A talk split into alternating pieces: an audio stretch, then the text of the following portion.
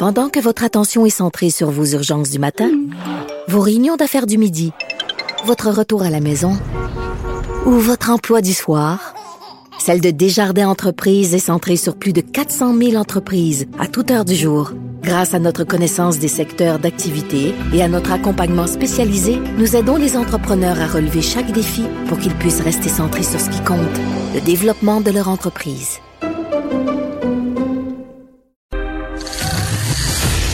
Les effronter. Avec Geneviève Peterson. Les vrais enjeux, les vraies questions. Vous écoutez Les effronter. Trouve ça intéressant, euh, notre précédente invitée, euh, M. Audet, qui disait c'est facile de regarder rétrospectivement une situation comme celle des masques, puis de se dire ah on aurait pu gérer les choses autrement, on aurait pu faire mieux. On a tendance souvent euh, à faire ça et c'est normal. Le fameux phénomène du gérant d'estrade, c'est même c'est même sain, pardon, parce qu'on peut tirer des leçons. C'est normal aussi de se comparer. Et puis le début, depuis le début de cette crise-là, on se compare beaucoup à la Suède et la Suède fait beaucoup jaser à travers le monde parce qu'elle a adopté une stratégie d'immunité de masse qui est très, très différente de l'ensemble des stratégies qui ont été adoptées par les autres pays. Euh, et cette stratégie-là semble fonctionner, en tout cas euh, après ma barre. sauf qu'il faut faire attention de pas nécessairement comparer la situation euh, de la Suède à celle du Québec et à d'autres régions évidemment aussi parce que c'est pas tout à fait pareil. Et je trouvais ça important de le souligner parce que quand on regarde ça après ma barre, c'est un peu décourageant. Puis on se dit mais là pourquoi nous autres on est enfermés depuis euh, X semaines, euh, on nous dit qu'on va être encore enfermés des mois, on pourrait pas faire comme la Suède, ouvrir grandes les portes puis faire hey, allons prendre de l'air en protégeant les aînés. Non non, c'est beaucoup plus compliqué que ça et on peut pas comparer des pommes et des oranges. J'en parle tout avec Benoît Barbeau, virologiste et professeur des sciences biologiques de l'UQAM. Bonjour, Monsieur Barbeau. Bonjour, Mme Peterson. Écoutez, le cas de la Suède, là, parce que c'est pas nouveau qu'on se compare à la Suède, Monsieur Barbeau. Là. la Suède, toujours, les pays scandinaves en général, là, on, a comme un complexe d'infériorité. Ils sont toujours meilleurs que nous, sont toujours différents, sont toujours en avance. Et là, euh, ça semble être le cas avec la stratégie d'immunité collective qu'ils ont adoptée. Vrai ou faux? Euh, ben, euh, c'est sûr qu'on se compare beaucoup avec la Suède, premièrement. On entend parler moins de la, Finlande, de la Norvège, mais parce que la Suède, vraiment, en effet, revient comme étant un pays modèle qui semble avoir bien géré la crise. Et d'ailleurs, même récemment, l'OMS a même de, euh, envoyé, euh, lancé des fleurs à ce pays, démontré justement, indiqué que c'était vraiment un pays qui avait bien géré la situation. Cependant, comme vous dites, il faut quand même comparer à quoi, à quelle est la situation de ce pays. Il faut dire aussi que la Suède n'a pas nécessairement euh, opéré en laissant aller les choses. Ils ont, imposé assez rapidement des mesures de distanciation, mais des mesures aussi où que les gens, dans les restaurants, bien que les, magasins, les restaurants sont ouverts, n'empêche que les gens doivent quand même appliquer certaines mesures.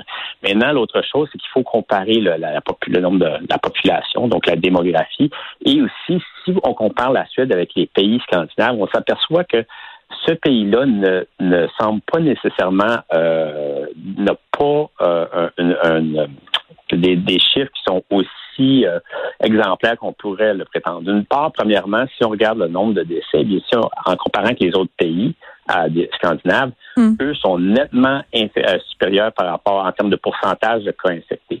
Alors, ils sont au-dessus de 10% des cas infectés qui ont été détectés euh, qui ont mené à des décès.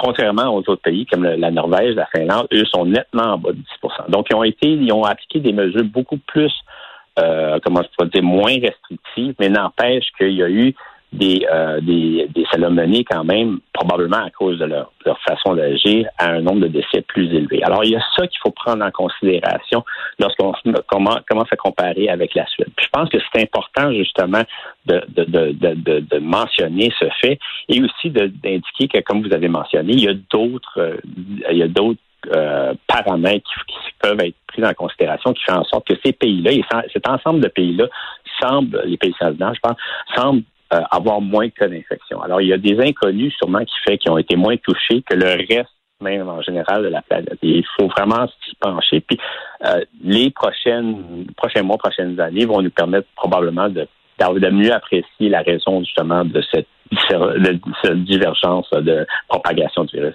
Puis en même temps, il y a des experts qui disent que ces pays-là, les pays scandinaves, ce sont des pays euh, qui sont plus autarciques, entre guillemets, qui auraient pu d'une certaine façon les préserver. Ça, je pense que c'est un facteur qu'on peut pas mettre de côté.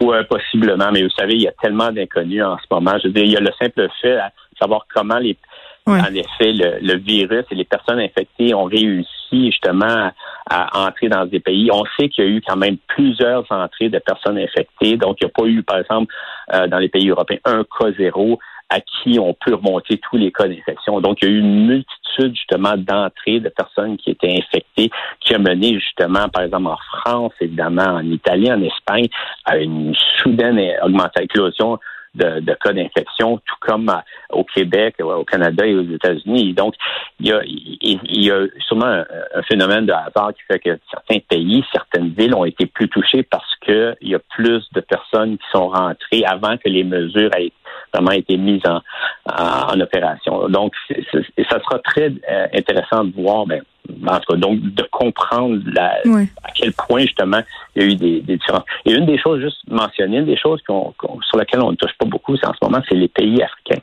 Donc jusqu'après deux ans, quand même, on s'attendait vraiment à une, une catastrophe dans ces pays-là. Et en ce moment, en tout cas, jusqu'à preuve du contraire, on ne voit pas euh, une, énorme euh, augmentation de ces cas. Et vraiment, ça aussi, ça sera, euh, premièrement, il va falloir suivre justement s'il y a euh, il y a une relation avec le nombre de, tests de détection qu'ils utilisent, mais n'empêche que ce sera à, déterminer si dans les mois et les années qui, et l'année qui suivent, euh, il y aura soudainement une augmentation. Mais donc, il y a beaucoup, beaucoup de paramètres qui, qui vont sûrement, qui jouent sûrement dans cette euh, dans la différence au niveau de la propagation du virus à travers les différents pays. Monsieur Barbeau, je veux qu'on se parle euh, de ce fameux concept d'immunité collective. Là, c'est difficile à comprendre euh, et la recherche aussi euh, fait état de plusieurs conclusions qui sont pas toujours alignées, si on peut dire.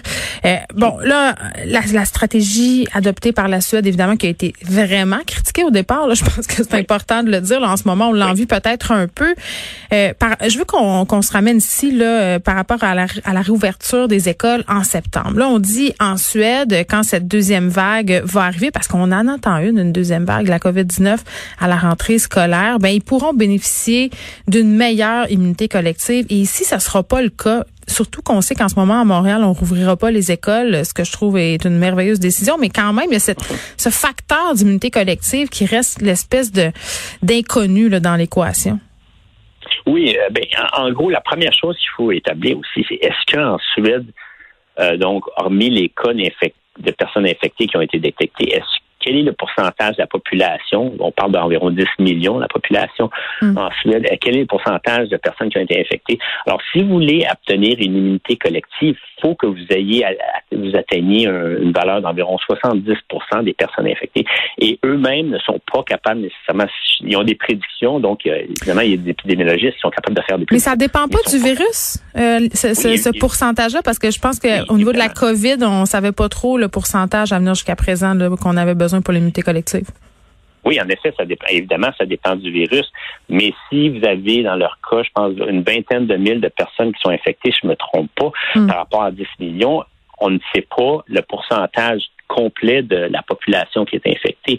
Donc, euh, pardon, on que c'est pas le nombre complet. Donc, est-ce que c'est 5% de la totalité qui est infectée? Il faut que vous atteigniez un bon 70% du 10 millions. Donc, on parle de 7 millions de personnes qui devraient être infectées pour qu'en effet, vous atteigniez cette unité collective. Alors ça, c'est quand même quelque chose qui est pas si euh, facile à obtenir euh, comme pourcentage. Et puis, ça prend un certain temps. On parle pas de semaines, on parle de mois, voire des années possiblement avant d'arriver à, une unité collective. on a, jusqu'à preuve du contraire, je ne crois pas qu'ils sont capables d'estimer combien de temps que ça va leur prendre avant d'y arriver. Ça se hmm. peut que qui a un certain pourcentage, mais vous savez, si vous parlez d'une vingtaine de mille de personnes qui ont été détectées, vous n'avez probablement sûrement plus, évidemment, qui circulent, mais quel est le nombre total? Ça, on ne le sait pas. Et puis, c'est ça qui est déterminant. Euh, au, Québec, eh bien, à Montréal, euh, il y, a, probablement, je dirais, même peut-être plus de personnes qui ont été infectées en pourcentage juste au niveau de la ville parce qu'il y a tel, le virus s'est propagé d'une façon euh, assez importante puis même continue.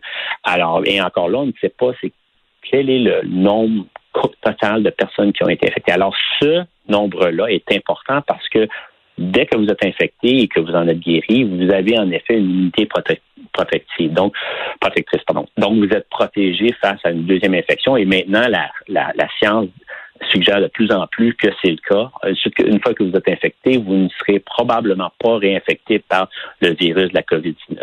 Mais euh, euh, jusqu'à date, on, ça va prendre des tests sérologiques, donc des tests qui vont mesurer dans le sang mm. la présence de ces anticorps qui va nous permettre de dire que les personnes ont été en, en contact avec le virus et d'avoir vraiment des analyses, des, des les données plus globales pour savoir quel est le vrai nombre de personnes qui ont été infectées par le virus. Alors ça, c'est déterminant. Et là, il y a Santé Canada qui vient d'en approuver un, un fameux test, euh, justement. Euh, mais quand même, quand on regarde les chiffres, là, 32, le nombre de morts euh, causés par le nouveau coronavirus par 100 000 habitants en Suède, c'est cinq fois moins qu'au Québec. Tu sais, c'est dur c'est dur de pas se comparer puis de se dire on aurait peut-être dû euh, justement faire comme eux, c'est-à-dire euh, faire l'école à la maison aussi en ligne, mais permettre justement la distanciation. J'ai l'impression qu'en Suède, Monsieur Barbeau, on a davantage fait confiance au gros bon sens de la population.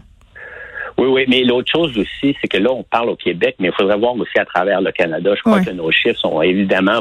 C'est sûr que lorsque vous parlez d'un épicentre, une région qui est plus touchée, plus sévèrement touchée, vos, vos données, en effet, vont paraître plus élevées que si vous prenez le pays au complet. Alors, aussi, là, pour la Suède, en effet, les chiffres sont, sont, sont beaucoup plus favorables si on prend le pays au complet, mais il y a probablement des régions qui sont beaucoup plus touchées. Donc, il faut vraiment encore là, comme vous avez dit, donc comparer correctement. Alors, le Québec, en effet, c'est la province qui semble avoir été la plus, qui a été, qui a écopé beaucoup plus justement du, de, de, de, la, crise actuelle.